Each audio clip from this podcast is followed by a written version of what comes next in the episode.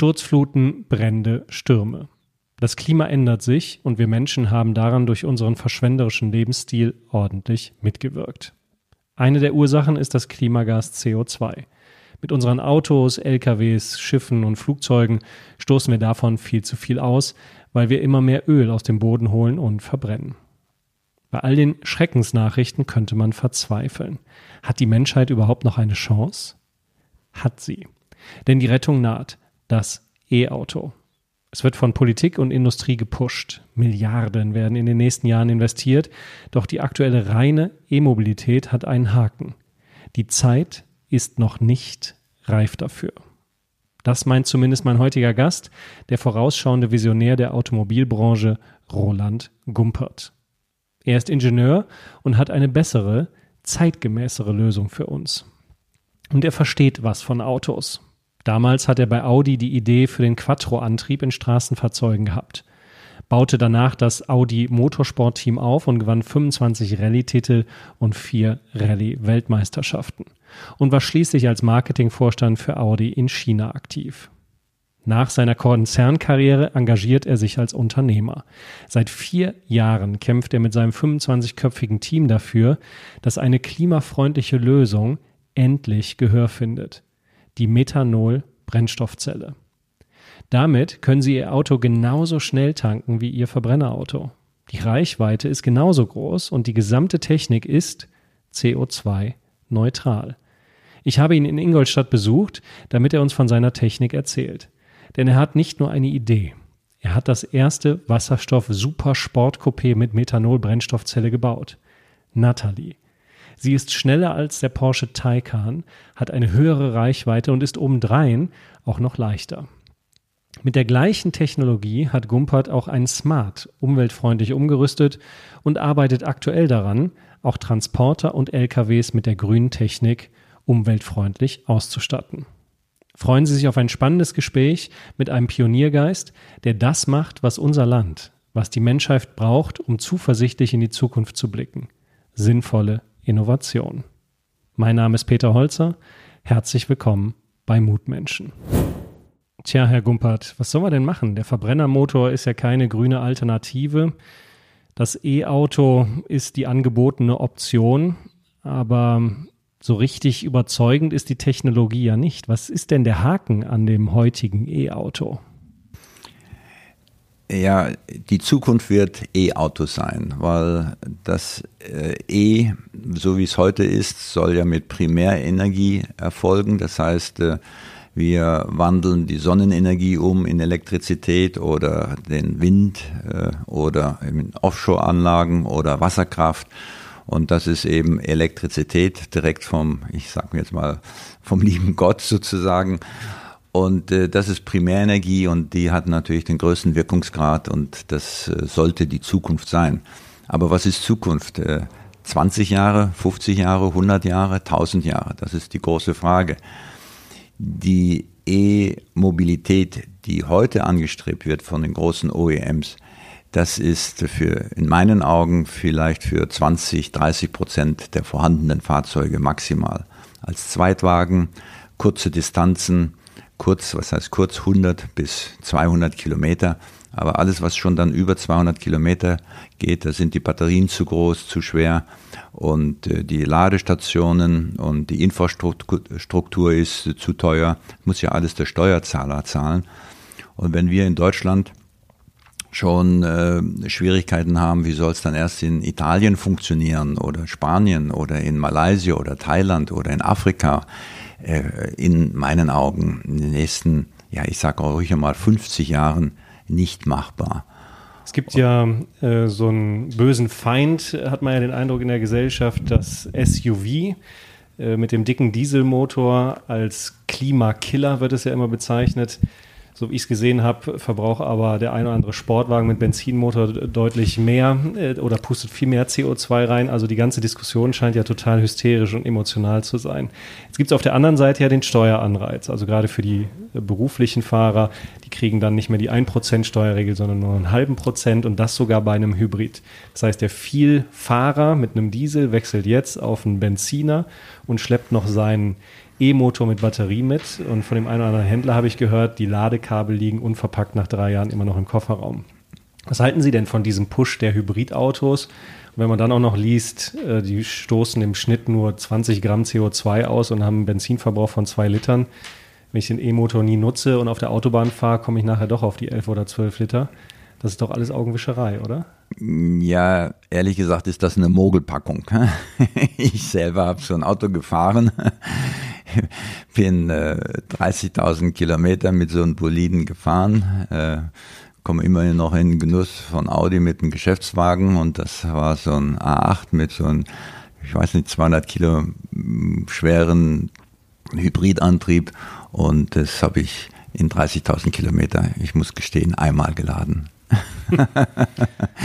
Aber es ist 0,5 Prozent geldwerter Vorteil ja. und äh, man zahlt keine Steuern und es wird gefördert und äh, ja, die Firmen ist ja auch legal, äh, tun da ihren flotten Misch, äh, Mix, den sie ja äh, bringen müssen und das wird als E-Auto anerkannt, äh, tun sie natürlich äh, drastisch runterdrücken. Ähm, ist eine Notlösung, äh, kann aber nicht die Lösung sein. Und äh, wie gesagt, ich habe es ja schon gesagt, ist, ist sicherlich eine Mogelpackung, wo man jetzt ein Auge zugedrückt hat. Wenn wir an so E-Autos denken, dann gibt es ja jetzt auch einige Berichte, wo Journalisten dann die Erlebnisfahrt in den Urlaub äh, beschreiben und es dann irgendwie als, ähm, wie soll ich sagen, fast schon meditativen Zustand empfinden, wenn sie einfach nicht sagen von Deutschland in die Provence, sondern man plant die Route anhand von Ladesäulen. Und wenn man dann eben an die Ladesäulen kommt, ist man manchmal auch gar nicht der Erste, sondern hat eine Schlange vor sich, muss also warten. Und dann wird es beschrieben als tolles Erlebnis, weil man mit anderen Fahrern ins Gespräch kommt. Man ist also so eine Community der E-Fahrer, aber wenn ich da eine Stunde brauche, um mein Auto irgendwie wieder auf 200 Kilometer Reichweite bringe, das kann es ja wohl nicht sein. Wie lange dauert denn? Sie haben ja ein Auto entwickelt, was jetzt auch in die Produktion geht, sofern Corona Ihnen endlich mal wieder äh, Vortrieb ermöglicht. Wie lange dauert denn ein Tankvorgang Ihres E-Autos? Wie lange, als Gegenfrage sage ich, wie lange dauert äh, es bei Ihnen, wenn Sie ein Diesel oder ein äh, Benzinauto tanken? Mit bezahlen? mit bezahlen, ohne bezahlen, muss man immer Äpfel mit Äpfeln vergleichen. Also entweder tanken und bezahlen oder tanken ohne bezahlen, aber das ist, ist jetzt nur ein Witz. Es ist völlig identisch. Ne? Sie tanken halt äh, Methanol. Drei oder was, ne? Dauert äh, jetzt ein Diesel. Drei Minuten. Minuten. Ja. Drei Minuten, ja, vier Minuten, fünf Minuten, je ja. nachdem, wie schnell sie an der Kasse sind. Aber ist völlig identisch. Und dann kommt gleich die nächste Frage, ja, wie lange fahren denn unsere Autos? Ne? Ist auch völlig identisch. Wie, ich frage ja auch nicht an Benzin- oder Dieselfahrer, wie lange fährt ihr Auto, sondern äh, das hängt davon ab, äh, wie viel Gas ich gebe und wie groß der Tank ist. Und das ist das gleiche Prinzip. Wir fahren mit Methanol äh, als Flüssigkeit. Methanol ist äh, völlig äh, identisch, ist eine klare Flüssigkeit, können wir uns nachher mal anschauen biologisch abbaubar. Ich kann also kein Erd Schreiben Sie mal für einen Laien, was ist Methanol? Ähm, Methanol ist ein Alkohol. Es gibt ja Ethanol, das kann man trinken und wenn man Schnaps brennt, als erster Schuss kommt dann Methanol, da wird man vom blind, das wird dann weggekippt und äh, wir benutzen dieses Methanol äh, zum Fahren. Und äh, Methanol wird hergestellt aus Wasserstoff, mischen mit CO2 aus der Luft. Und Wasserstoff hergestellt mit CO2 ergibt Methanol, eine klare Flüssigkeit. Und dieses Methanol kommt in unseren Tank, mit, äh, wird gemischt mit 40 Prozent Wasser. Und äh, aus diesem Methanol-Wassergemisch, das wird erhitzt in einen Reformer auf circa 300 Grad. Und dann gibt es einen Wasser, also einen Dampf, ein äh, Gas, Methanol-Wasser-Dampfgas. Und dieses Gas geht durch eine Membrane, ein Katalysator. Nur die kleinen H, die kleinen Wasserstoffatome gehen durch und gehen dann in die Brennstoffzelle und erzeugen Strom und praktisch auf und Wasser. Und äh, das äh, äh der, der Kohlendioxid, also das CO2, äh, was vorher aus der Luft genommen worden ist, wird wieder rausgeschieden an die Luft. Das heißt also, es ist ein Kreislauf. Wir haben keine CO2-Erzeugung, sondern nur einen Kreislauf. äh, wird wieder an die Luft abgegeben. Und mit diesem. Und das heißt, ich habe ähm, ein Kraftwerk, mein eigenes Kraftwerk. Ja, Sie haben im Auto, ja, Sie erzeugen Ihren eigenen Wasserstoff. Und, und ich tanke einfach Methanol, Methanol, ähnlich wie jetzt Diesel oder Benzin. Ähnlich wie Diesel an jeder Tankstelle. Das weltweit, das Tankstellennetz ist vorhanden. Eine Dieselzapfsäule umzurüsten auf ein Methanol, da, äh, kostet ungefähr 1500 bis 2500 Euro pro Zapfsäule. Dass das, sie einmalig technisch umgerüstet Das ist wird. einmal technisch umgerüstet. Wir benutzen ja Methanol schon. Äh, Methanol wird jedem Superkraftstoff dazu gemischt als Klopffestiger. Das heißt, drei bis fünf Prozent vom Superbenzin ist Methanol, um eben die Klopffestigkeit, die Standfestigkeit vom Motor zu erhöhen. Und äh, dieses Methanol, was Sie dann verbrennen beim Benzinmotor, machen wir nicht. Wir tun das chemisch reagieren lassen und erzeugen damit eben äh, Wasser und als Nebenprodukt eben Strom, mit dem wir dann unser Auto antreiben. Das heißt, wenn ich Methanol tanke oder lagere, dann habe ich auch nicht wie bei Wasserstoff die Gefahr von Hochexplosion oder diese hohen Drücke, die da notwendig sind, um es zu lagern. Es ist ja sehr schwierig und kompliziert und technisch sehr anspruchsvoll, ähm, Wasserstoff zu handeln. Sollte man ja auch, denn was passiert, wenn man Wasserstoff äh, als Lösung nehmen würde? Was sind da die großen Risiken? Ja, also die, das andere Prinzip der Wasserstoffautos, ähm, die nehmen den direkten Wasserstoff. Und Wasserstoff ist eben nur flüssig bei minus 260 Grad circa. Ja. Das ist eine sehr leichte Flüssigkeit dann. Also ein Liter Wasser wiegt ja ein Kilo. Ein Liter Wasserstoff, wenn er minus 260 Grad ist und flüssig ist, wiegt äh, 10 Gramm oder irgend sowas. Aber ganz, ganz wenig. Ja. Kann man sich gar nicht vorstellen. Ein also Liter leicht. So, so leicht, ja. Aber wenn ich, äh, ich, wie soll ich jetzt ständig diese 200, minus 260 Grad halten? Das heißt, bei Raumtemperatur wird ein Liter Wasserstoff, der viel Energie drinnen hat, wird so groß wie ein Fußballfeld. Also muss ich den zusammendrücken.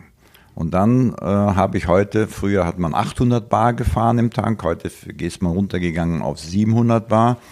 Aber alleine dieses Zusammendrücken der, des Gases Fußballgröße auf äh, Tankgröße, dass da, man hat so drei, vier Kilogramm Wasserstoff im Tank heutzutage bei den normalen Wasserstoffautos, äh, damit man eben Reichweiten zwischen 300 und 400 Kilometer erreicht, braucht man eben diese drei bis vier Kilo.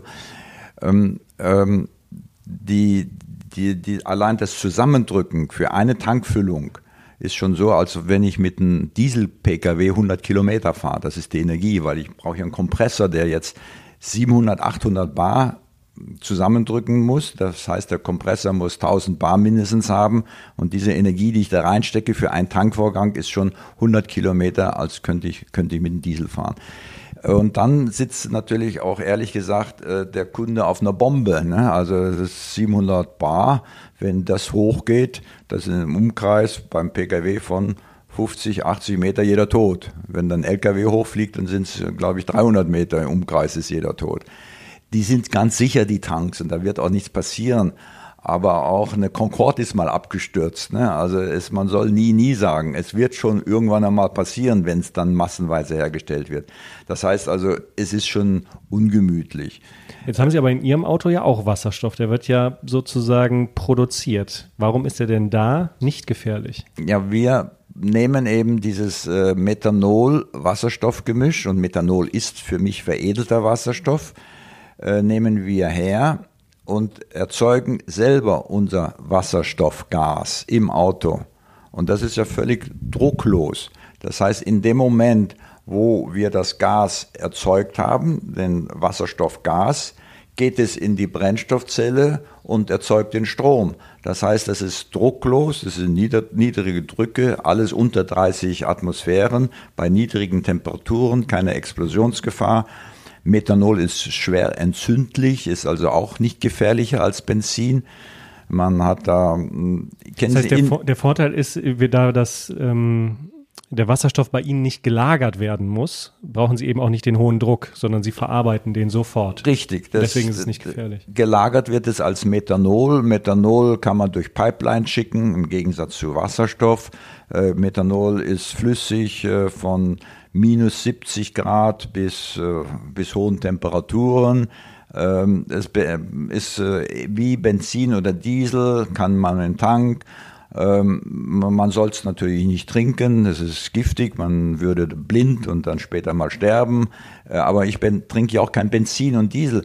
Und Methanol ist schwerer entzündlich als Benzin zum Beispiel. Es gab mal in, äh, in Amerika diese Indianapolis-Rennen und die hat man die Autos aufgetankt mit Superbenzin und dann gab es immer diese Explosionen bei den Tankvorgängen.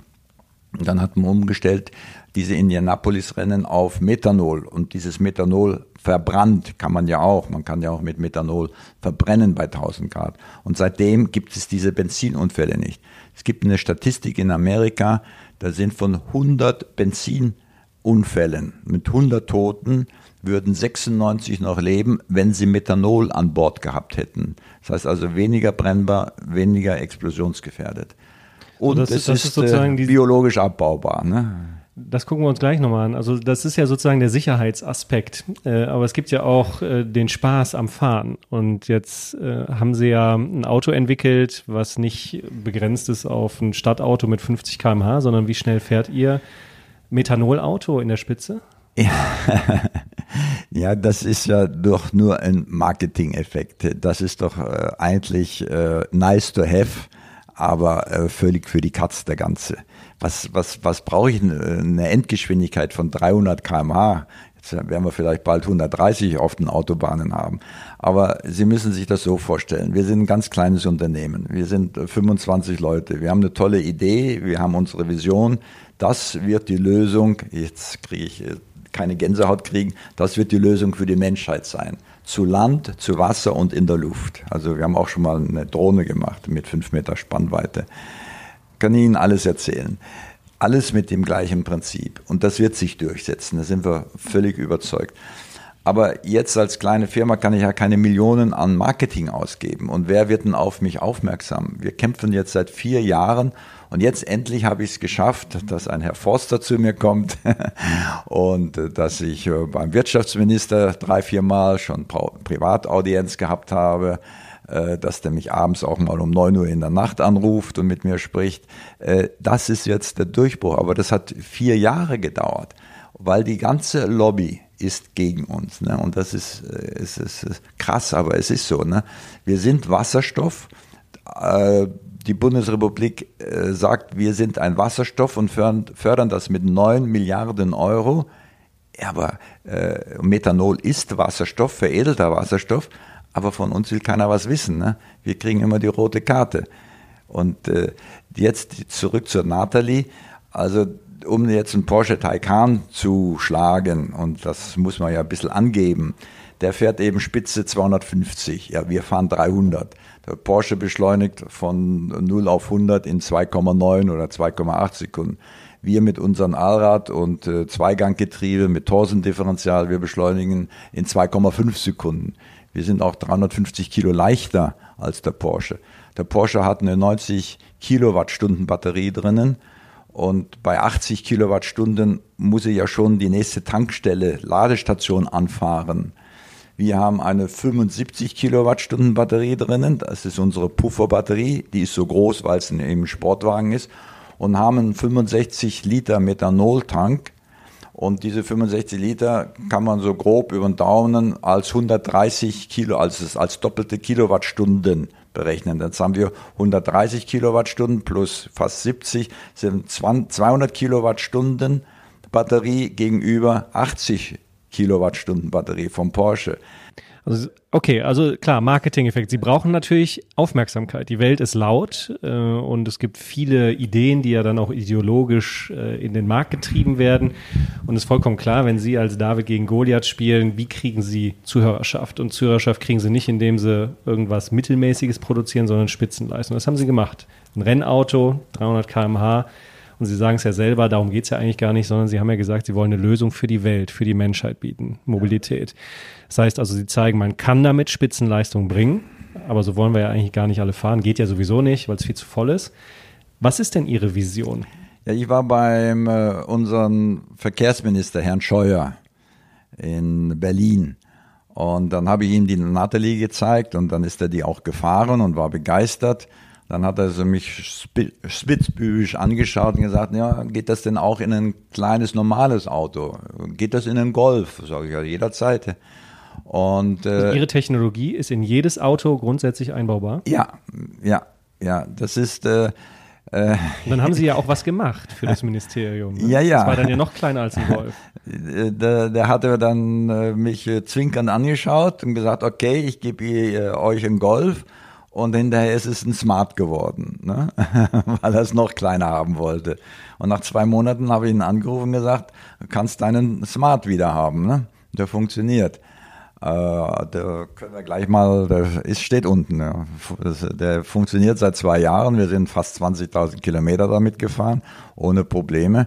Der hat eine Brennstoffzelle drinnen, ist ein City-Auto und fährt in der City 600 bis 700 Kilometer, je nachdem, wie sie mit einer Tankfüllung. Drei, 40 äh, Liter Tank haben wir eingebaut.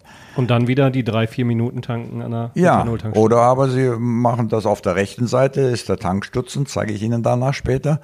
Und auf der linken Seite ist die Pufferbatterie.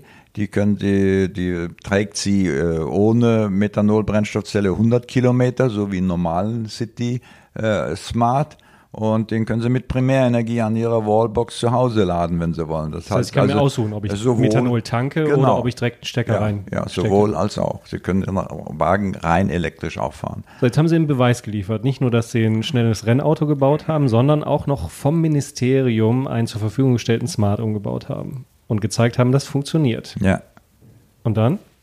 Und dann trotzdem Ende der Fahnenstange, weil sich die großen OEMs wie VW und Mercedes und BMW zum Teil auch eben für die nächsten vier, fünf Jahre festgesetzt haben mit ihren Massenprodukten, das wird rein elektrisch. Ist ja auch in Ordnung. Äh, Infrastruktur wird zwar äh, langsam ausgebaut, aber wird nicht reichen.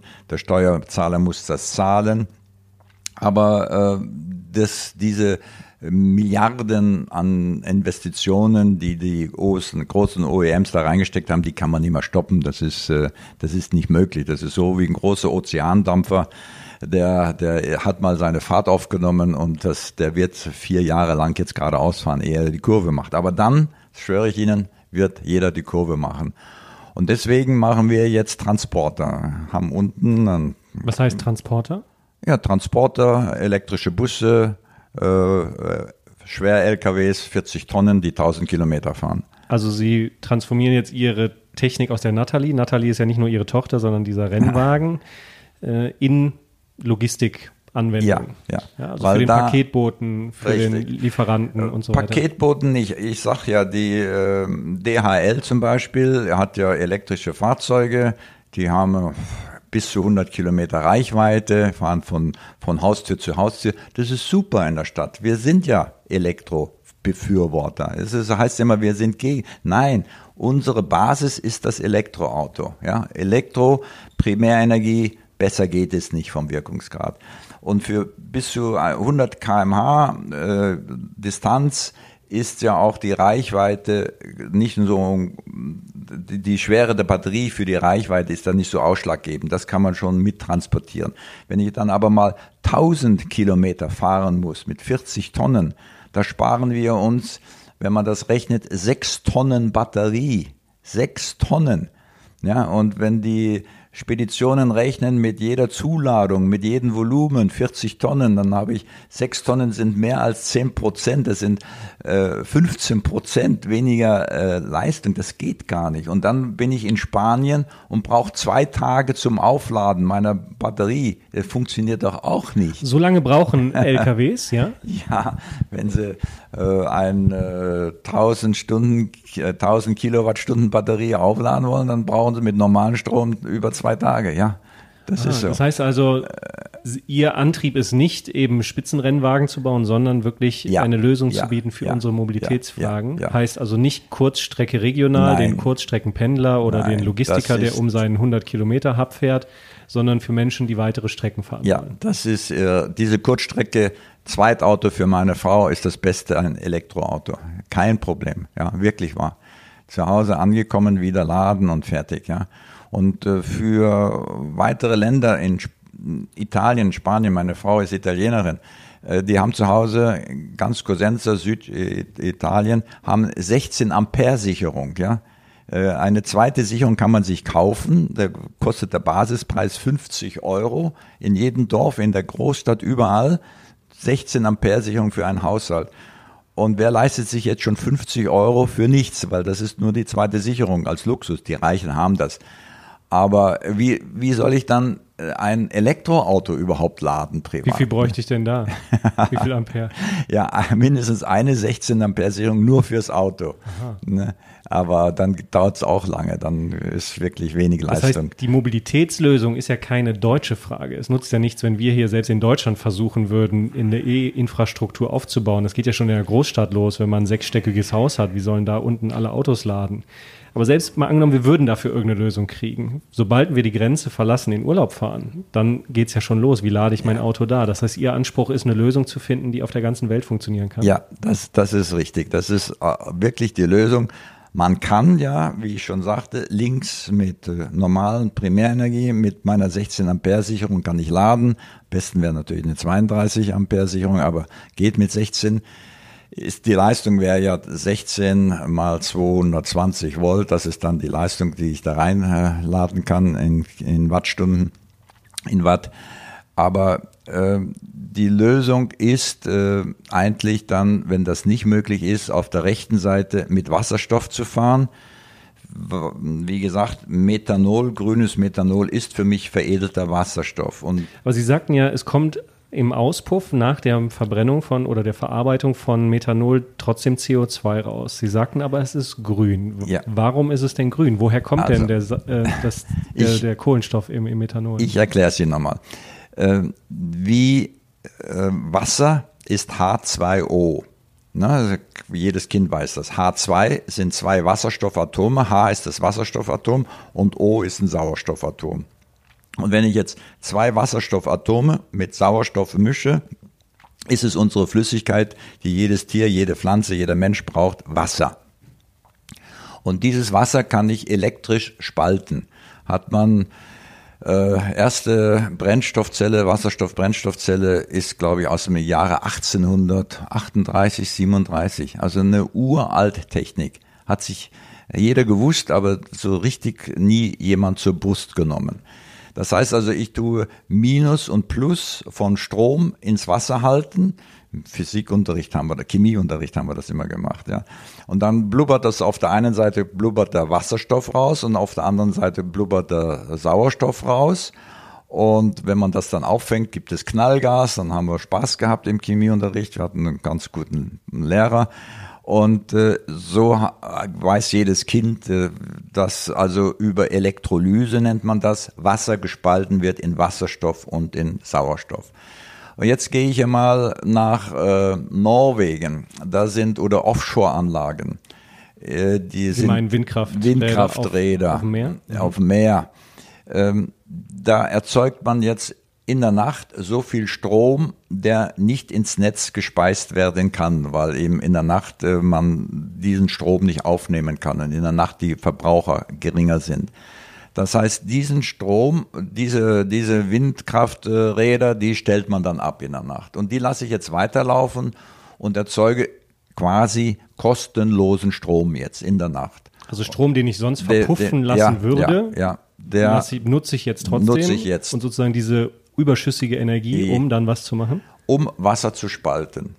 Ja, das, was Sie vorhin gesagt haben mit der Elektrolyse. Ich, du, Elektrolyse, ich, ich produziere Wasserstoff und Sauerstoff kann ich gut in der, in der ähm, Medizin äh, brauchen. Kann ich meine äh, Flaschen füllen für die Corona-Kranken.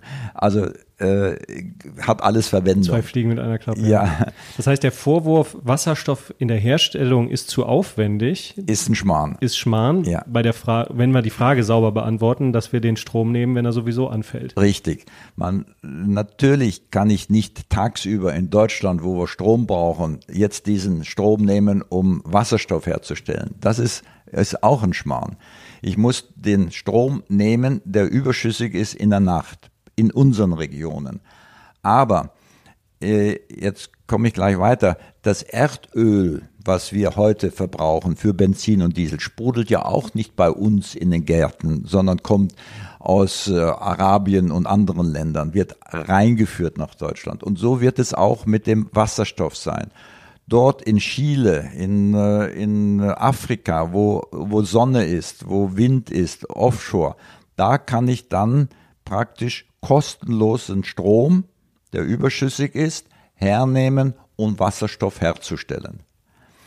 Und jetzt habe ich den Wasserstoff. Aber Wasserstoff, den sind muss wieder ich bei jetzt- dem Problem der Logistik. ja, jetzt bin ich bei dem Druck. Problem der Logistik. Jetzt muss ich also den Wasserstoff entweder kühlen auf minus 260 Grad. Jetzt können Sie sich aber vorstellen, so ein Transportschiff, äh, wie viel Tonnen da reingehen, wie viel Energie ich brauche, um 260 Grad das ganze Schiff, den ganzen Schiffrumpf, den ganzen Tank zu kühlen auf 200, wie viel Energie das ist. Man rechnet also allein für den Transport ein Drittel der Energie vom Wasserstoff selber geht verloren für die Kühlung. Ja. Also, oder ich muss ihn zusammendrücken. Und dann, Beides schwer, ja. ja, und dann habe ich die Wer will das Schiff dann noch Explosionsgefahr. fahren, ja, da, wenn so ein, und, und dann ist immer noch, wenn ich jetzt zum Beispiel, ja, komme ich vom Thema ab vielleicht, aber wenn Sie jetzt hier in Deutschland Wasserstoff produzieren und jetzt ein LKW kommt und Ihnen das, den Wasserstoff abnimmt und zur Wasserstofftankstelle transportiert, dann geht in ein LKW mit Anhänger die Ladung von 50 PKWs hinein. Und wenn ich jetzt eine Tankstelle habe, wo 1000 PKWs tanken, können Sie sich vorstellen, wie, wie oft der, das geht gar nicht. Ja, Dauerbetankung, ja. ja ne? und, und der LKW, der den Wasserstoff transportiert, der hat die Ladung von fünf LKWs, wenn ich LKW mit Wasserstoff fahre. Das heißt, äh, das auch, das funktioniert alles nicht. Ist absurd, ja. Das heißt, Was machen wir denn, wenn wir da in Norwegen jetzt sind und in Ja, der Nacht ähm, das- Wasserstoff produziert haben? Genau. Dann habe ich jetzt den Wasserstoff produziert und jetzt müsste ich aus diesem Wasserstoff den veredeln und zwar Methanol rausmachen. Und Methanol kann ich jetzt aus, die die Luft hat zu geringen Prozentzahlen CO2 in der Luft. Ne, Wir atmen ja Sauerstoff aus, äh, CO2, wir atmen äh, äh, CO2 aus und Sauerstoff ein und die Pflanzen atmen äh, CO2 ein und Sauerstoff aus. Das ist diesen CO2 in der Luft. Ich nehme also viel Luft und ziehe mir das CO2 raus aus der Luft, brauche ich auch wieder einen Fan, einen Ventilator und Kompressor, um die entsprechende Menge Luft zu bekommen, sammle das CO2 und mische es mit dem Wasserstoff und heraus sprudelt dann Methanol, grünes Methanol. Und dieses, diesen CO2, dieses sch- schädliche Treibhausgas, was wir ja viel zu viel herstellen, über unsere Schornsteine, über unsere Verbrennung und Kohleverbrennung und Benzin und Diesel und so weiter und so fort, was zu viel in der Luft ist, das nehmen wir raus, mischen es mit Wasserstoff und heraus kommt grünes Methanol. Weil dieses CO2, was wir jetzt im Tank haben, dieses CO2 geben wir wieder an die Luft ab, also ist ein Kreislauf. Das heißt, würden heute alle Verbrennungsautos umgerüstet werden auf ihre Technologie mit der Brennstoffzelle, mit Methanol, könnten wir sozusagen den Status quo erhalten, was die CO2-Konzentration angeht, die durch PKWs produziert Eindeutig, wird. eindeutig, ja. Das heißt, das wäre ein sofortiges Stopp des weiteren CO2s in die Atmosphäre. Ja, ja, Und es wäre mit technisch einfach nur eine Umrüstung von den Zapfsäulen ja. und eine Logistik des Ja. Methanols von den Hochenergie-Windparks in der Nacht nach Deutschland oder in andere Länder. Ja. Man muss natürlich ehrlicherweise sagen, momentan gibt es zwar genug graues Methanol. Methanol kann man ja auf verschiedene Arten herstellen, ist chemisch völlig identisch. Momentan werden über 150 Millionen Tonnen pro Jahr in der Welt produziert von grauem Methanol. Zum Beispiel dann aus Pflanzenresten, oder? Nein, das wäre dann wieder fast grünes Methanol aus Pflanzenresten. Nein, graues Methanol kommt aus Gasen, aus Gas, aus Erdgas. Mhm. Wird hauptsächlich in Südamerika, Brasilien, Argentinien, Chile produziert hat äh, äh, aber graues Methanol hat auch deutlich weniger CO2 als Benzin oder Diesel, nur die Hälfte, aber das ist aber was anderes. Es ist eben grau, es ist, kommt aus fossilen Quellen, aber das wollen wir ja nicht. Wir wollen äh, Methanol herstellen, das grün ist, eben Wasserstoff aus äh, überschüssigem Strom und das CO2 aus äh, der Luft. Oder aber zum Beispiel in in äh, Norwegen gibt es viele Papierfabriken, weil da viel Holz wächst. Die Stämme äh, brauchen 20 Jahre, bis sie reif sind, haben dann aus der Luft CO2 äh, äh, ein, eingesammelt und äh, bei der Papierproduktion wird dieses CO2 wieder an die Luft abgegeben, ist ein Kreislauf. Jetzt gibt man dieses CO2 aber nicht an die Luft ab, sondern in Norwegen hat man ja auch viel äh, Wasserkraft und Wind zur Verfügung und produziert dann in der Nacht mit dem überschüssigen Strom und den CO2 aus den Papierfabriken, statt es direkt an die Luft abzugeben, wo es herkommt, produziert man eben jetzt Methanol. Wir haben in Island ein Wärmekraftwerk, äh, Erdwärmekraftwerk. Da hat man schon 2011 äh, 5 Millionen Liter grünes Methanol hergestellt als Abfallprodukt. Äh, nennt sich dort äh, Vulkanol vom Vulkangestein. Die konnten das gar nicht loswerden und das wird bei Benzin beigemischt und so weiter. Wäre auch grünes Methanol. Und äh, wir bauen jetzt mit einer Gesellschaft äh, wirklich Norden am, am Nordpol mehr oder weniger äh, wird eine grüne Methanolfabrik gebaut, die wird äh, so sagt man, ähm, fast äh, so viel grünes Methanol herstellen, dass man mehr oder weniger alle Fahrzeuge in Europa beziehungsweise in Deutschland, am Anfang in Deutschland mit statt Benzin, Diesel mit grünem Methanol versorgen könnte. Also da passiert sehr, sehr, sehr viel. Die ganzen, das klingt aber für mich so, als wäre es technologisch alles schon ziemlich in naher Reichweite Sie für können, eine praxistaugliche Lösung. Ja, Sie können zu ThyssenKrupp gehen und direkt kleine und große grüne Methanolanlagen bestellen. Heutzutage. Sie gehen hin, bestellen eine Anlage, wie viel Liter wollen Sie haben, kriegen Sie das auf den Hof geliefert.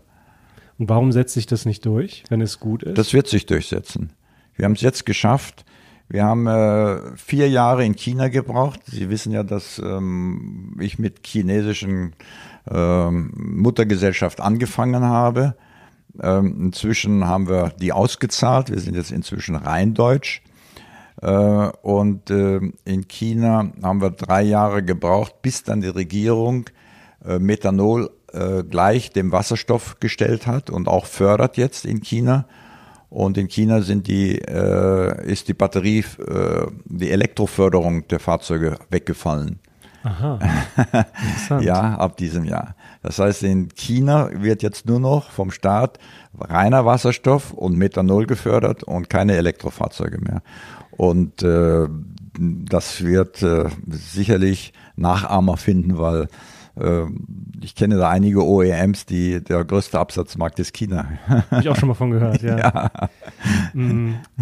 Was, was ist denn mit den deutschen Autofahrern, die ein Auto besitzen, einen Diesel oder einen Benziner? Müssen die denn Angst haben, wenn sie jetzt in die Zukunft denken, dass ihr Auto auf einmal nichts mehr wert ist, weil solche Autos verboten werden? Oder wird es technologische Lösungen geben, dass die Autos technisch umgerüstet werden? Also ich will, will ja nicht Ketzer sein, aber ich glaube an diese EU-Anordnung und Verbot und so weiter halte ich nichts davon. Ne?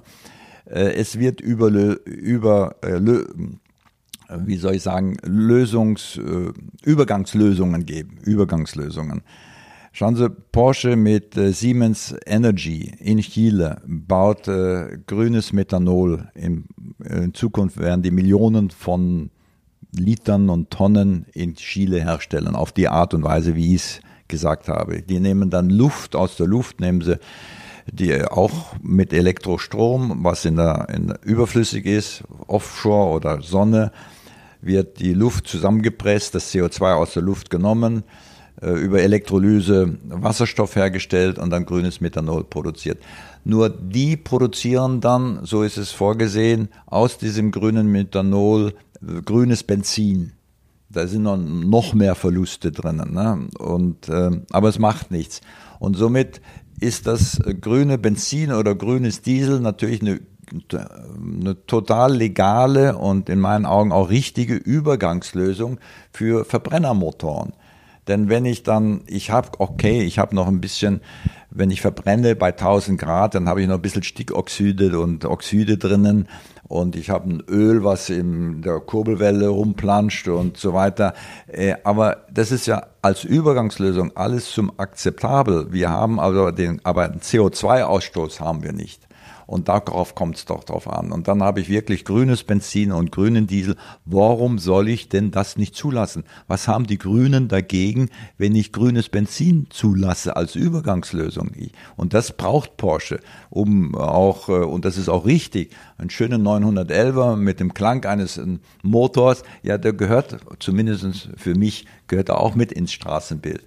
Das wird nicht die ewige Zukunft für die nächsten in 100 Jahren sein, aber so als Übergangslösung ist es doch legal und richtig. Das heißt, es wird äh, zu den Elektroautos in meinen Augen kann man nicht 100 Prozent aufrechterhalten. Da würden wir die ganze deutsche Industrie kaputt machen.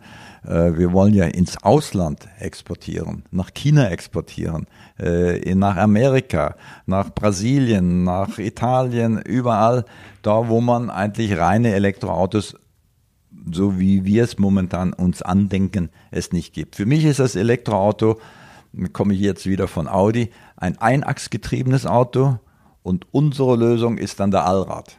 Und wir brauchen das einachsgetriebene Auto, also das Elektroauto als Basis und setzen dann unsere Technologie auf mit einem Methanoltank, mit unserer Brennstoffzelle und verwandeln das Elektroauto in zwei Dimensionen. Einmal Primärenergie auf der linken Seite und Sekundärenergie selber erzeugter Wasserstoff im Auto über Methanol auf der rechten Seite. Ja, das, was Sie ansprechen, hat ja auch was mit Führung zu tun. Also ich, mein Eindruck ist in Deutschland, wir verwalten irgendwie den Status quo, kommen immer mit der Moralkeule und versuchen durch Verbote und Gebote die Menschen zu gängeln. Aber so entsteht ja keine Aufbruchstimmung. Also es muss ja auch Spaß machen. Wenn Leute Spaß haben an einem Thema, dann machen sie es ja auch freiwillig. Dann, dann muss ich mich ja zu nichts treiben oder zwingen. Und das, was Sie beschreiben, ist ja so eine, ein Horizont, ein, ein Bild der Zukunft, eine Aufbruchstimmung, die erzeugt wird. Lasst uns doch das machen, was die Deutschen gut können. Sie sind ja selber auch Ingenieur, nämlich Ingenieurskunst, das Land der Dichter, Denker. Innovationen in die Welt bringen, die gut sind, die Spaß machen, sodass wir einfach durch diese besseren Alternativen Menschen automatisch überzeugen. Und dann wird sich das Gute doch durchsetzen, oder? Das macht ja auch Spaß. Wir sind hier ein ganz kleines Team, 25 Leute. Sie werden heute einige kennenlernen. Ja? Wir gehen dann mal in die Werkstatt. Ich zeige Ihnen unsere Werkstatt, unseren ersten Transporter, den wir jetzt umgebaut haben. Ja? Äh, wir sind mit dem Transporter gefahren auf der Autobahn. Dieseltransporter, gleiches Gewicht, haben wir so eingestellt auf 100 Kilometer haben wir 10 Liter Diesel verbraucht. Und das gleiche mit unserer Methanol-Brennstoffzelle, Gumpert Power Cell sagen wir dazu, GPC, äh, verbrauchte 11 Liter Methanol. Äh, das ist doch fast identisch, ja. Super, Weil, ja. Und, und äh, der Tank muss ein bisschen größer sein und dann kriegen wir die gleichen Reichweiten wie ein Dieselauto. Wenn wir ein LKW haben wir, werden wir auch bauen, 40 Tonnen, sparen wir uns fünf, sechs Tonnen an Gewicht. Äh, wir tanken in 1000 oder 800 Liter Methanol in zehn Minuten. Der äh, Elektrobatterie-LKW braucht zwei Tage. Das geht doch gar nicht, ja. Und äh, wir haben auch gar nicht die Ladestruktur, Infrastruktur in Spanien oder auf den Weg dazu hin. Das funktioniert doch. Wir haben mal ausgerechnet, das, das, das wird Ihnen schwindlig. Der Steuerzahler muss doch diese enormen Kosten für die Infrastruktur zahlen. Ja, Äh, wir hätten ja gar nicht genug Kupfer in Deutschland, um uns mit, mit, mit Strom zu versorgen. Wir würden gar nicht genug Kupfer haben. Das muss man mal ausrechnen. Wie viel Kilotonnen an Kupfer wäre gar nicht möglich, dieses, diese, äh, dieses Elektro-Fantasien äh, auszubauen in dieser Kürze der Zeit, was verlangt wird. Und diese Milliarden, es sind nicht Milliarden, es sind Billionen die sich der Steuerzahler spart, wenn wir das vorhandene Tankstellennetz mit in die Infrastruktur können wir mit integrieren. Weltweit. Das ist, ist unvorstellbar. Und deswegen bin ich überzeugt, mit Gumpert oder ohne Gumpert, das ist die Zukunft. Hundertprozentig. Das Thema Zukunft hat Sie ja in Ihrem Lebensweg schon öfters begleitet. Bei Audi haben Sie ja mit den Quattro in die Welt gebracht, den Allradantrieb. Das war meine Idee, ja. ja aber also die anderen haben es natürlich, aber die Idee kam von mir, ja, das stimmt. So, dann haben Sie ja auch äh, Audi in die Welt des Motorsports geführt, das war ja auch was Neues und ja. haben da auch durch Erfolge geglänzt. Und jetzt haben Sie die Nathalie vorher ja auch schon mal einen Sportwagen konzipiert. Also Sie können es ja irgendwo nicht lassen. Der Apollo, das, äh, die Bildzeitung nannte den den Porsche-Killer. ja, genau. Und jetzt sind Sie ja alterstechnisch ein bisschen weiter als ich. Äh, in Ihrem Alter äh, sitzen andere ja irgendwo im Garten und gucken den Rosen beim Wachsen zu. Sie haben auch mehr Power als mancher Jugendlicher, den ich sehe, der noch studiert und sagt, ach, erster Job, 30 Stunden Woche reicht mir. Äh, was treibt Sie denn? Immer wieder neue Sachen, Schwierigkeiten. Sie haben gesagt, drei, vier Jahre haben Sie gekämpft und jetzt auch einen Durchbruch dann eher in China gehabt als in Deutschland, aber trotzdem geben Sie nicht auf. Was treibt Sie?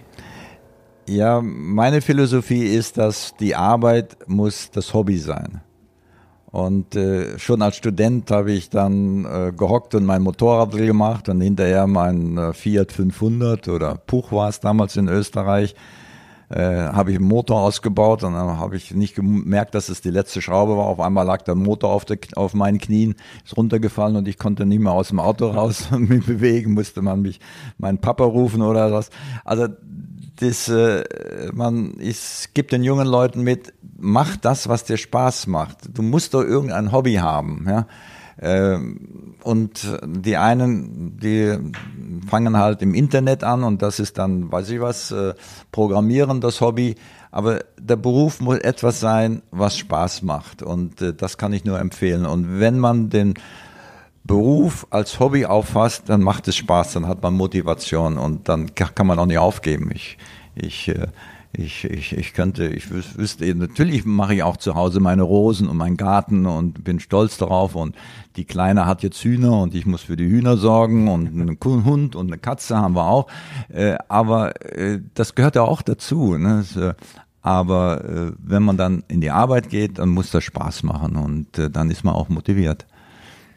Jetzt haben Sie ja erzählt, wenn es um Zukunft geht, dass Technologie da ist, Sie auch daran glauben, dass sich das Gute, Sinnvolle durchsetzt. Auf der anderen Seite wie aber Billionen und viel Arbeitslast, viel auch Gedankenkraft von Ingenieuren, von schlauen Leuten auf ein Thema setzen, so wie ich es jetzt verstanden habe, was ja eigentlich ein Weg in eine Sackgasse ist, nämlich die reine E-Mobilität. Müssen wir erstmal mit Vollgas in diese Sackgasse reinrennen oder was ist Ihr Blick, wenn Sie an die Zukunft denken? Was, was gibt Ihnen Hoffnung, dass wir hier die Kurve kriegen? Naja, ich habe nicht gesagt, dass es Sackgasse ist. Ich habe gesagt, in 1000 Jahren, 500 Jahren, ich weiß es nicht wann, reine E-Mobilität ist der richtige Weg, weil es vom, vom Wirkungsgrad her keinen besseren gibt. Ne? Weil die Sonne, solange uns der liebe Gott die Sonne gibt und Wasser, ähm, ist äh, über, über Wasserstoff, ist, äh, brauchen wir keine fossilen äh, Quellen, keine Rohstoffe mehr fossiler Art. Ähm, also das sollte unsere Zukunft sein. Vielleicht irgendwann einmal erfindet jemand was, äh, was eine Batterie, ähm, weiß ich was, 1000 Kilowattstunden wiegt nur 5 Kilo und die kann ich dann ins Auto bauen und äh, haben einen tollen Speicher und äh, dann fahre ich natürlich idealerweise direkt mit der Elektrizität oder was anderem auch. Aber äh, wenn ich jetzt nüchtern als Techniker mich betra das betrachte und ich war natürlich, ich komme ja aus dem Motorsport und aus, äh, aus Verbrennungsmotoren und das muss brumm brumm machen und da macht es Spaß, bin selber Rennen und Rallyes gefahren. Ähm, das, das, das, da ist das äh, Benzin im Blut sozusagen. Ne? Ähm, aber wenn man dann, wie ich vor vier Jahren angefangen habe und sollte ein reines Elektroauto bauen, das war die Aufgabe, ein Sportwagen elektrisch, dann habe ich mir gesagt, das, das, das, das kann doch nicht wahr sein. Ja? Äh, ich brauche doch die Freiheit. Was ist denn das Auto für mich? Wenn ich einen Anruf kriege nach Ingolstadt, dann muss ich doch äh, sofort mich ins Auto setzen und nach Hamburg fahren können. Ja? Äh, das ist doch die Freiheit und nicht irgendwo planen und Ladestationen und äh, wie weit komme ich denn und, und so weiter und so fort. Die Teslas, die regen mich immer auf, die fahren dann äh, auf der LKW-Spur, ja. Äh, wenn Sie die nächste Tankstelle aussuchen, ist es ja in Ordnung, aber wenn es die ganze Reise so ist, das, nee, das, das ist nichts. Aber dann habe ich angefangen mit äh, Gasturbinen, mit Propangas, ist auch mehr oder weniger abgasfrei. Und dann habe ich gesehen, ja, Gasturbinen, 10% Wirkungsgrad, das ist nicht äh, die, das ist nicht das, was ich brauche als Ingenieur. Und dann bin ich eben auf Brennstoffzellen gestoßen, die gibt's ja alles. Ich habe das ja nicht neu erfunden. Äh, genauso wie ein Allrad. Ein Allrad hat es schon seit im, im 19. Jahrhundert, im 18. Jahrhundert, ich glaube, der erste Wagen war mit Allradantrieb. Ne? Der ist dann nur wieder in Vergessenheit geraten, bis dann Audi äh, das dann äh, doch für sich entdeckt hat. Ähm, das heißt also, dann Brennstoffzellen, äh, Brennstoffzellen äh, sind in Ordnung, äh, sind prima, aber wie muss ich es denn jetzt machen? Und da hat ja dann äh, die großen OEMs haben ja angefangen mit Niedrigtemperatur-Brennstoffzellen. Und das war eben der falsche Weg. Ja weil die sind alle vom, wenn das, das sind, zum Beispiel Mercedes, ja, Maker, ja, das hat ja jeder gemacht, BMW, Mercedes, auch Audi, glaube ich, ja. Stimmt, BMW hat auch eine Siebener-Flotte. Ja, ja natürlich, ja, ja, ja ne?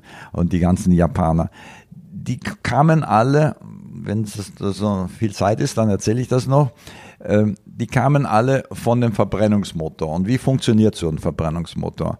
Wenn ich Vollgas gebe, habe ich volle Leistung. Und wenn ich wenig Gas gebe, habe ich wenig Leistung.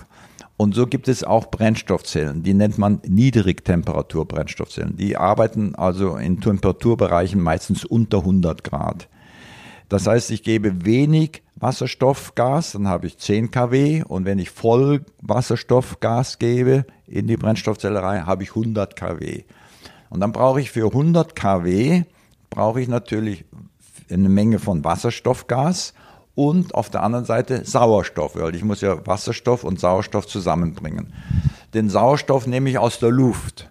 Aber jetzt habe ich für 100 kW Wasserstoffgas nicht genug Sauerstoff. Also brauche ich eine Batterie, die also eine Hochvoltbatterie ist, 300, 400 Volt, die jetzt mit 20 kW zum Beispiel, eine riesengroße Leistung, mir einen Kompressor betreibt und Sauerstoff äh, und Luft zusammendrückt dass ich viel Sauerstoff habe und das mit dem Gas zusammenbringt und dann habe ich 100 kW Leistung, wenn ich die 100 kW will. Und äh, somit kann ich jetzt dieses Auto fahren mit der Brennstoffzelle. Wenig Gas, wenig Leistung, Vollgas, volle Leistung. Und das sind eben, und das hat nicht funktioniert in meinen Augen und funktioniert heute noch nicht. Egal auch, ich kann das. Hat sich ja nicht durchgesetzt, die Flotten sind ja alle eingestellt. Ne? Ja, das sind äh, eingestellt. Es gibt ja noch die japanischen Autos, aber das kommt auch mit der äh, Brennstoffzelle zusammen. Die brauchen reinen Wasserstoff und äh, ja, da gibt noch tausend andere Gründe. Aber es gibt dann auf der anderen Seite Hochtemperaturbrennstoffzellen. Und die sind eigentlich nicht geeignet für sowas, weil die sind sehr träge. Da stelle ich jetzt 20 kW ein und wenn ich jetzt mehr Wasserstoffgas gebe, brauche ich ähm, 10 Minuten, dass er vielleicht 25 kW hat. Das heißt, wie ein Turbomotor mit einem riesen Loch. Das heißt, die hat man ausgeschlossen. Und das war verkehrt, weil äh, die Idee war jetzt, ich nehme jetzt, ich will 100 kW haben. Und jetzt nehme ich eine Hochtemperaturbrennstoffzelle und stelle die optimal ein auf 25 kW. Da fehlen mir 75 kW. Jetzt nehme ich meine Batterie, die die anderen auch haben, um ihren Kompressor anzutreiben für die Luft und nehme die als Pufferbatterie. Und wenn ich jetzt für diese fehlenden 75 kW für die fehlenden 75 kW Und wenn ich jetzt 100 kW haben will, dann habe ich 25 kW Grundlast und Das heißt 75 also auf gut Deutsch, wenn ich gemächlich fahre, sodass ich nur 25 kW fahre, dann kann ich das über die Brennstoffzelle hinkriegen. Richtig. Was wäre das so über den Daumen? Ja, das wären Reisegeschwindigkeit auf der Autobahn? 120, 130 km/h. Also Richtgeschwindigkeit. Richtgeschwindigkeit. So, wenn ich jetzt ein bisschen Spaß jetzt- habe, freie Fahrt und Gas und gebe, beschleunigen will, auf der Autobahn auffahrt oder überholen will oder 200 km dann reicht die will, Brennstoffzelle dann nicht. reicht die. Und dann ziehe ich Dann aus dem ziehe ich Akku. aus dem Akku raus. Ne? Und jetzt habe ich zwei Fliegen mit einem Schlag erschlagen. Ne? Denn ich habe jetzt den Zwölfzylinder Ferrari mit 100 kW ersetzt durch drei Zylinder. Ja, die Pufferbatterie haben die anderen auch gehabt, weil sie eben den, den, den Sauerstoff brauchten aus der Luft. Und ich nehme das als Puffer her. Und wenn ich jetzt unter diese 25 kW fahre, dann wird die Batterie wieder aufgeladen. Und jetzt kann ich dann natürlich je nach Fahrzeugart, Sportwagen oder Reiselimousine oder Fernlaster, kann ich mein System einstellen. Ich kann dem Kunden genau das anbieten, was er will. Eine Reiselimousine, ein Sportwagen wie mit der Natalie. Ich kann einen Smart. Den Smart hatten wir 5 kW eingebaut. Das war zu viel. Haben wir reduziert auf 3,4 kW. Ja, Das heißt, wenn ich mein Auto dann zum Beispiel abstelle abends, läuft die Batterie, äh, läuft die läuft die Brennstoffzelle Brennstoffzelle weiter. weiter Ja. und über Nacht lädt Über- sich der Akku Richtig. aus und, meinem Methanoltank. Und wenn da die Batterie auf 90 Prozent voll ist, geht die Brennstoffzelle gegen Leerlauf, läuft dann noch 20 Minuten weiter im Leerlauf und dann schaltet es ab. Und wenn ich jetzt in der Früh reinkomme ins Auto und zum Bäcker will und Brötchen hole, das ist ein intelligentes Auto, dann schaltet die Brennstoffzelle erst gar nicht ein, weil ich habe ja eine volle Batterie. Kurze Strecken fahre ich rein elektrisch ja, und, und spare mir das Anfahren von der Brennstoffzelle. Und nur wenn das Auto merkt, ah, jetzt hat er doch vor, länger zu fahren, ich kann natürlich das auch manuell über, kann man intelligent schalten, kann ja auch natürlich manuell übertrumpfen, äh, dann schaltet die Brennstoffzelle ein. Und somit fahre ich jeden, äh, das ist ja illusorisch. Unser normaler Straßenverkehr braucht man die, die Geschwindigkeit nicht zu beschränken. Sie können ja gar nicht mehr. Da kommt eine Baustelle äh, in der Stadt, Fußgängerübergang und so weiter. Äh, Sie halten ja so oft an und dann gehen Sie zum Einkaufen oder gehen zum Tanken und Kaffee trinken. Das, das können Sie so einstellen, dass die Batterie immer geladen ist. ne? Und optimal geladen ist. Und was Sie Vorteil haben, Sie fahren jetzt keinen 12-Zylinder, keine 100 kW Brennstoffzelle, sondern nur eine 25 kW. Sie haben weniger Platin drin, weniger Gewicht, äh, sind leichter, weniger Technik, äh, äh, alles zum gleichen Preis. Wenn wir auf die Menschheitsgeschichte schauen, fällt mir dazu ein, 300.000 Jahre sind wir so mit den modernen Menschenformen unterwegs auf dem Planeten. Dann war es ja nie unsere Stärke, die uns hat überleben lassen, sondern das Prinzip von Intelligenz und Kooperation. Und genau das wenden sie ja auch an, um eine gute Lösung zu finden. Sie machen das ja nicht alleine, sondern mit vielen Partnern zusammen und versuchen es e- eben intelligent zu machen, um die beste Lösung an den Start zu bringen. Und jetzt trägt das Auto und die ganze Technologie, die sie entwickelt haben, die ich persönlich total spannend und faszinierend finde, weil sie auch das Gefühl von Freiheit und Autarkie natürlich befördert. Und das ist natürlich etwas, was eine total spannende und wertvolle Errungenschaft ist, auch unserer modernen Zivilisation, dass Menschen frei sein können. Und wenn man frei ist, dann soll man, will man ja auch im Auto frei sein. Und jetzt setzen sie auf ihren Firmennamen ja einen schönen Slogan, Pure German Speed. Das gilt ja jetzt umso mehr, nachdem sie die Chinesen rausgekauft haben. Und die Marke ist ihr Name, Roland Gumpert. Steckt da Ego hinter oder warum machen sie das?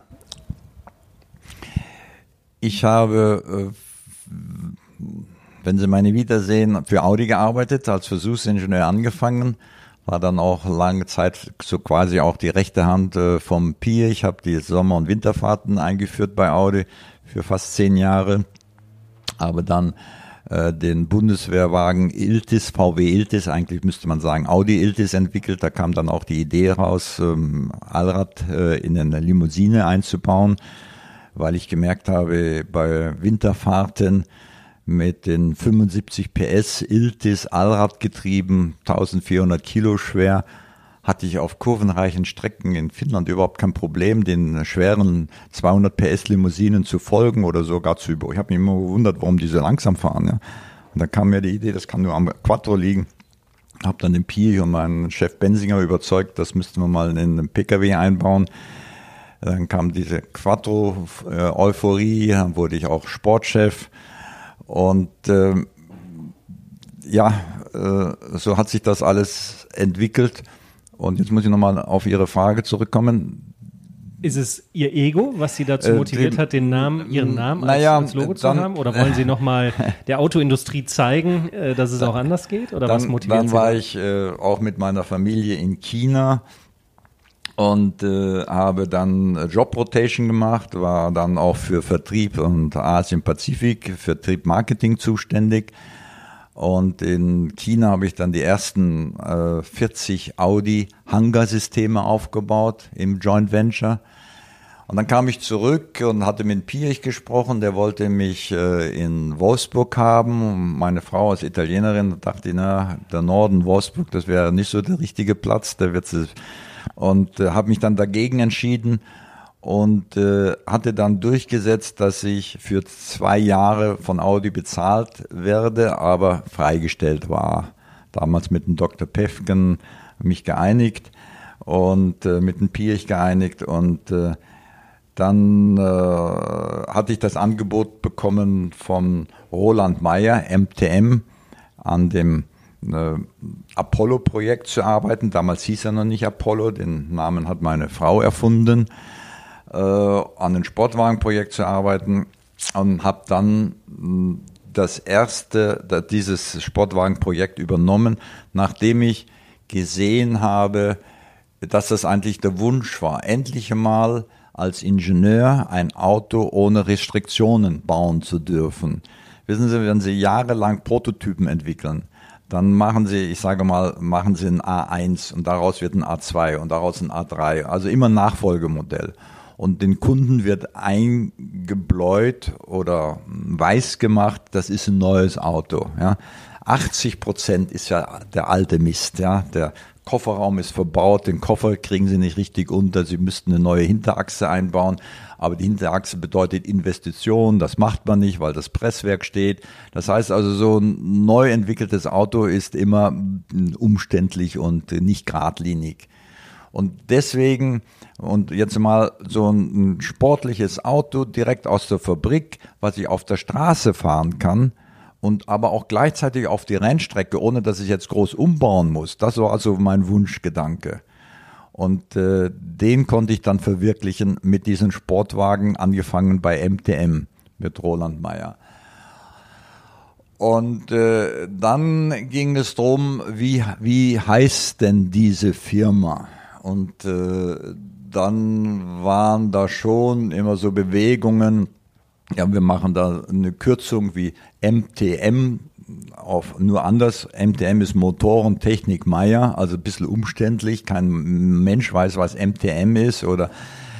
Und äh, dann ging das immer hin und her und her und hin. Und dann habe ich irgendwann einmal gesagt, äh, Entschuldigung, scheiß drauf, jetzt nehmen wir meinen Namen fertig aus. Ne? Und dann damals hieß es dann Gumpert äh, Automobile, äh, Sportwagenmanufaktur. Und ja, und bei diesen Gumpert-Automobilen sind wir halt geblieben. Äh, wenn Sie dann eine Marke aufbauen wollen, und das wollen wir ja langfristig auch, dann äh, muss dieses, äh, dieser Name auch Tradition haben. Und das Tradition ist eben Apollo. Äh, Porsche Killer kann sich jeder noch erinnern. Es können sich auch viele noch an die Quattro-Zeiten erinnern. Quattro S1, wurde, äh, werden heute versteuert für zwei Millionen Euro. Können Sie sich das vorstellen? Zwei Millionen Euro. Ist jetzt irgendein Nostalgie. Auto. Ja? Nostalgie, ja. Das ist, und das freut mich natürlich auch. Und, und Quattro und Gumpert ist verbunden. Und ja, sei es drum. Deswegen ist, glaube ich, die richtige Wahl gewesen, doch äh, äh, beim Namen zu bleiben, beim Familiennamen und fertig aus. Ne? Ja, ich finde das sogar richtig gut, weil sonst würden sie sich ja hinter einer Marke wieder verstecken, aber das hier sind ja sie. Also es ist ja jetzt genau das, das wo sie sich frei mit genau den richtigen freien Ideen entfalten können, mit allem unternehmerischen Vor- und Nachteilen, Risiken, die sie eingehen. Aber es ist dann eben ihre Story und dass dann eben keine Marke davor steht, sondern ihr Name, das ist ja auch ein Statement. Hilft uns momentan auch, glaube ich, in der Glaubwürdigkeit. Ne?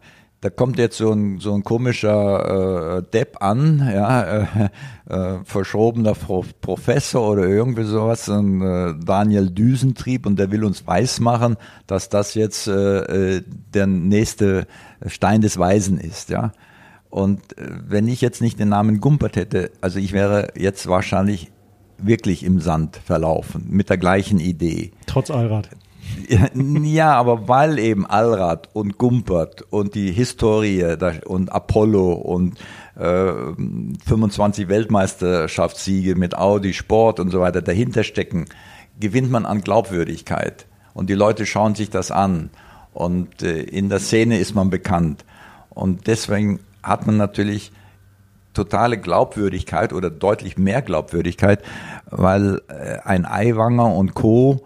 Äh, täten das beim ähm, Müller, Huber oder sonst wo nicht glauben, dass da wirklich eine Ehrlichkeit dahinter steckt und dass das wirklich eine, eine lösbare Lösung wäre oder eine mögliche Lösung wäre für, für uns äh, in der Zukunft äh, jetzt abgasfrei zu fahren. Ne?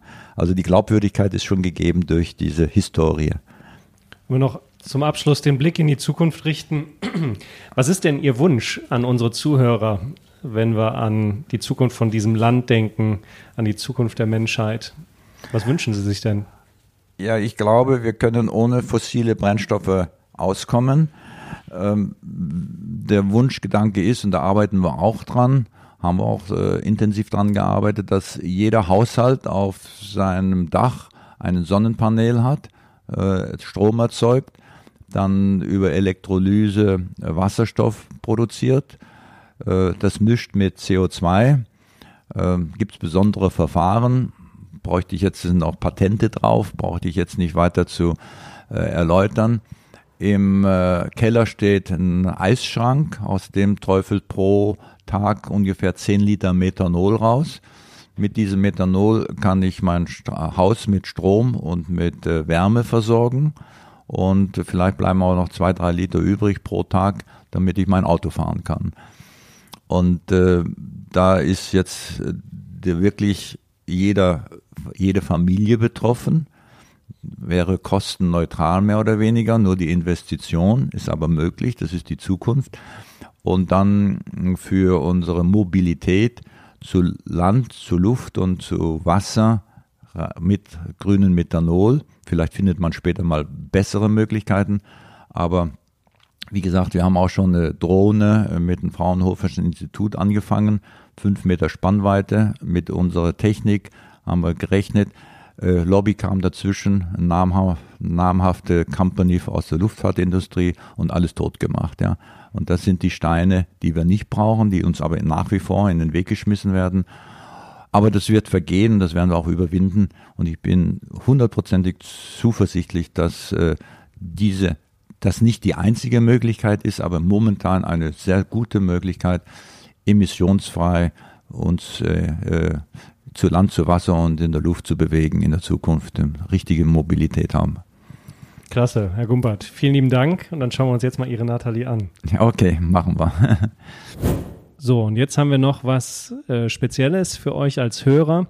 Und zwar verlosen wir einige signierte Gimmicks von Roland Gumpert. Äh, da gehört ein Foto von der Natalie First Edition dazu, äh, aber auch eine hochwertige Ledertasche und einiges mehr. Äh, wenn ihr das in meinem Newsletter gelesen habt, dann antwortet einfach auf die Mail und schickt mir das Stichwort Roland Gumpert Gewinnspiel, dass ihr dabei sein wollt. Oder wenn ihr den Podcast direkt hört, dann schreibt eine E-Mail an mein Büro info at peterholzer.com. Äh, dann werdet ihr mit in den Lostopf kommen.